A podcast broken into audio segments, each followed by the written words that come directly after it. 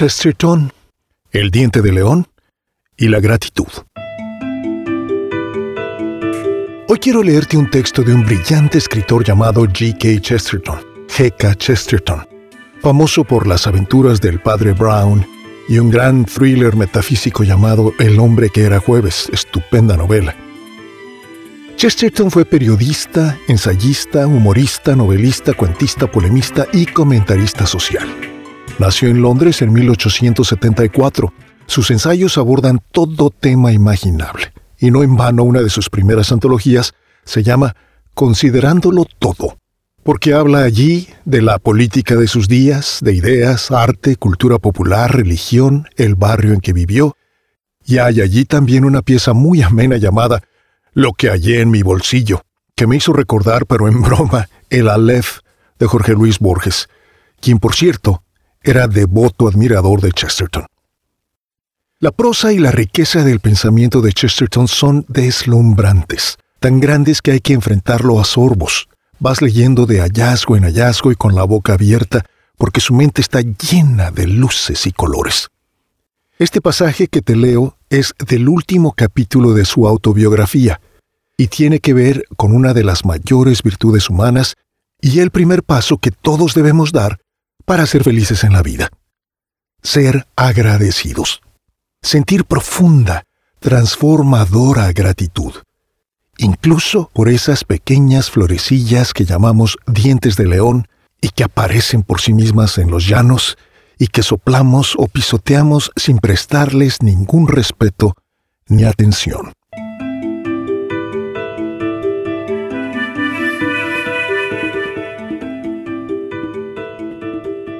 En verdad, la historia de lo que se llamó mi optimismo era bastante extraña. Cuando estuve por un tiempo en estas, las más oscuras profundidades del pesimismo contemporáneo, tuve un fuerte impulso interior para rebelarme, para sacudirme este íncubo, deshacerme de esta pesadilla.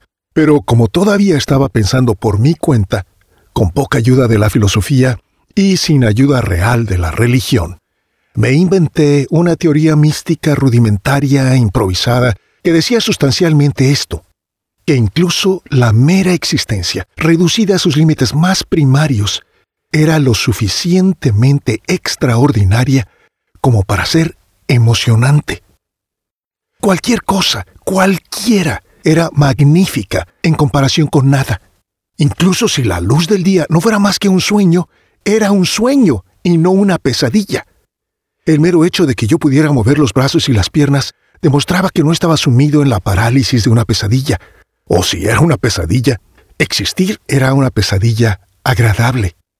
De hecho, vagando así había llegado a una posición no muy lejana de la frase de mi abuelo puritano, cuando dijo que le agradecería a Dios por su creación, incluso si fuera una de las almas perdidas en el infierno. Me aferré a los restos de la religión con un delgado hilo de agradecimiento. Agradecí a los dioses, quien quiera que ellos fueran, no porque alguna vida hubiera vivido para siempre, sino porque alguna vida vivió. No por algún alma inconquistable, sino por mi propia alma y mi propio cuerpo, incluso si pudieran ser conquistados. Esta manera de ver las cosas con un mínimo místico de gratitud fue por supuesto asistida por los pocos escritores de moda que no eran pesimistas, especialmente por Walt Whitman, por Browning y por Stevenson. Dios debe sentirse feliz de que uno ame tanto su mundo, como dijo Browning, o la creencia de Stevenson en la final bondad de todas las cosas. Lo que quería decir, ya sea que haya logrado o no decirlo, era esto, que ningún hombre sabe cuán optimista es, incluso cuando se hace llamar pesimista, porque en realidad no ha medido la profundidad de su deuda con aquello que lo creó y le permitió llamarse a sí mismo pesimista o cualquier cosa. Allá en el fondo de nuestro cerebro, por así decirlo, hay un incendio olvidado, una explosión de asombro ante nuestra propia existencia. El objeto de la vida artística y espiritual es cavar hasta desenterrar este amanecer de asombro, para que un hombre sentado en su silla pueda comprender de pronto que está vivo y ser feliz. La verdadera dificultad del hombre no es el poder disfrutar de los postes de luz o los paisajes, de los dientes de león o las chuletas, sino disfrutar del disfrute, del deleite, del milagro de disfrutar. Mantener la capacidad de realmente gustar de lo que nos gusta. Ese es el problema práctico que tiene que resolver el filósofo.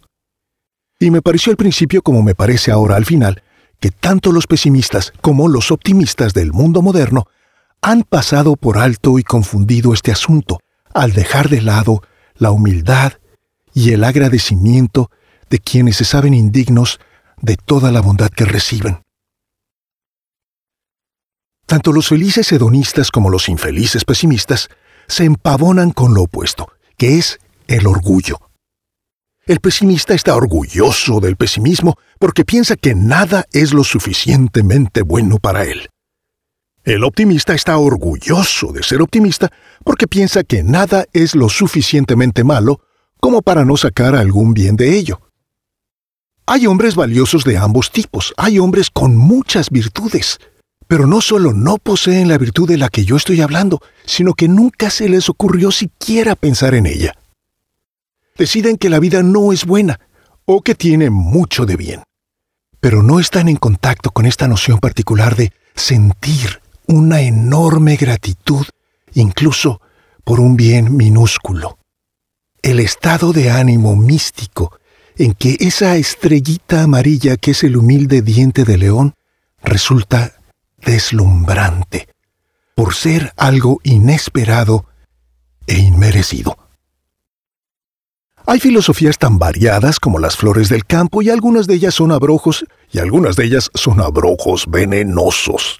Pero ninguna de estas filosofías crea aquellas condiciones psicológicas en las que vi o quise ver por vez primera esa florecilla que es el diente de león. Los hombres se coronan a sí mismos con flores y se jactan de ellas, o se recuestan a dormir sobre las flores y las olvidan, o nombran y enumeran todas las flores solo para cultivar una superflor para el concurso internacional de flores. O por otro lado, pisotean las flores como una estampida de búfalos, o las arrancan diciendo que no son sino un infantil camuflaje de la crueldad de la naturaleza, o las roen con los dientes para demostrar que son ilustrados pesimistas filosóficos. Hmm. Pero aquel asunto original con el que yo empecé, que era la máxima apreciación imaginativa posible de la flor, eso es algo en que no pueden sino equivocarse, porque ignoran los hechos elementales de la naturaleza humana. Y en esto, remando salvajemente en todas direcciones, todos ellos, sin excepción, van por el camino equivocado. Desde aquellos días de los que estoy hablando, el mundo ha empeorado a este respecto. A toda una generación se le ha enseñado a decir tonterías en voz alta acerca de que tienen un derecho a la vida, y un derecho a la experiencia, y un derecho a la felicidad. Los lúcidos pensadores que hablan así culminan por lo general su reclamo de todos estos extraordinarios derechos diciendo que no existen ni el bien ni el mal. Es un poquito difícil en tal caso especular cuál es la fuente de donde provienen sus derechos. Yo, por mi parte, me incliné cada vez más hacia la antigua filosofía que dice que los auténticos derechos provienen de la misma fuente de donde proviene el humilde diente de león del que hablábamos. Y me temo que ellos nunca podrán valorar en todo esos derechos ni tampoco ese diente de león, porque no reconocen su fuente, su origen. Y en este final sentido, el hombre es como un bebé que aún no hubiera nacido, y por lo tanto no tiene aún, ya no se diga el derecho, pero ni siquiera la posibilidad de ver un diente de león, porque él mismo no puede inventarse ni el diente de león, ni la vista para verlo. Me valgo aquí de una imagen tan efímera como un diente de león, simplemente porque es algo tan débil y trivial que los niños lo destruyen de un soplo y lo menosprecian como si fuera un cardo. Lo primero que me dirá el crítico casual es, ¿qué tontería es todo esto? ¿Quieres decir que un poeta no puede estar agradecido por la hierba y las flores silvestres sin tener que conectarlas con la teología? A lo que yo le respondo, sí, en efecto. Quiero decir que un poeta no puede estar agradecido por la hierba y las flores silvestres sin conectarlas con la teología, a menos que pueda hacerlo sin conectarlas con su propio cerebro. Si puede sentirse agradecido cuando no hay nadie a quien agradecerle aquello que lo inspira a estar agradecido, entonces simplemente está siendo irracional por no aparecer ingrato. Cuando se sugirió por vez primera que el universo no es un grandioso diseño con propósito, sino solo un matorral que creció ciega e indiferentemente, se debería haber percibido de inmediato que esto le prohíbe a cualquier poeta considerar a la naturaleza como su hogar, o mirar al cielo azul para hallar en él su inspiración. Quien realmente piense que el universo creció ciega e indiferentemente no tiene razón alguna para apreciar más a las flores que a la podredumbre o el óxido. No puede ver nada más memorable en los cielos azules que en narices azules en un mundo helado y muerto. Los poetas, incluso los paganos, solo pueden creer directamente en la naturaleza si creen indirectamente en Dios. Esa es la primera nota que este misticismo humano común sobre el polvo o el diente de león o la luz del día o la vida cotidiana del hombre depende y siempre ha dependido de la teología, si es que tiene algo que ver con la razón.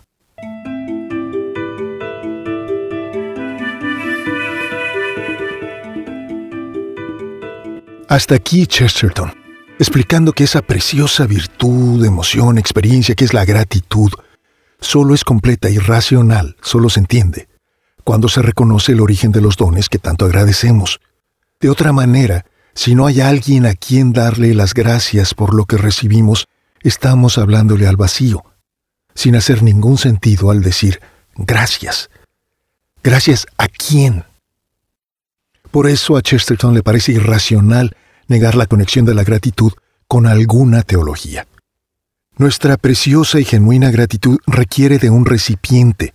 ¿A quién le estamos diciendo gracias al sentirnos agradecidos por el amanecer, por la luz y el calor del sol, por un cielo azul, por un paisaje imponente, por el simple y crítico hecho de que estamos aquí, vivos, para contemplar ese amanecer, ese cielo azul, ese paisaje imponente?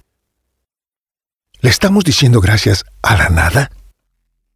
Por supuesto que no. A la nada no se le pueden dar gracias de nada. Le estamos diciendo gracias a la vida, como decía Violeta Parra. Le estamos diciendo gracias a la madre naturaleza o a nuestro propio esfuerzo. Ya vemos pues que, a menos que estemos hablándole al vacío, nuestra gratitud tiene un destinatario. Y por eso estamos comprometidos con una teología. Somos panteístas si le damos gracias al universo, a la vida, al todo. Somos paganos New Age si le damos gracias a la madre naturaleza. Si nuestra gratitud, por otra parte, es solo para nosotros mismos y nuestro propio esfuerzo, pues nuestra religión somos nosotros mismos, como la fuente de todo lo bueno en el mundo. Y no sé cómo hicimos para crear ese amanecer, ese cielo azul, ese paisaje imponente, con nuestros propios esfuerzos, Mm, pero sigámosle por ahí que nos quedaron fabulosos. No hay donde esconderse. De todas, todas, estamos comprometidos con una teología, con alguna noción de Dios o lo divino. Y ese es el murmullo radiante que Chesterton nos compartió hoy. Gracias por escuchar. Si te gustó, pulsa el corazoncito, suscríbete y compártelo.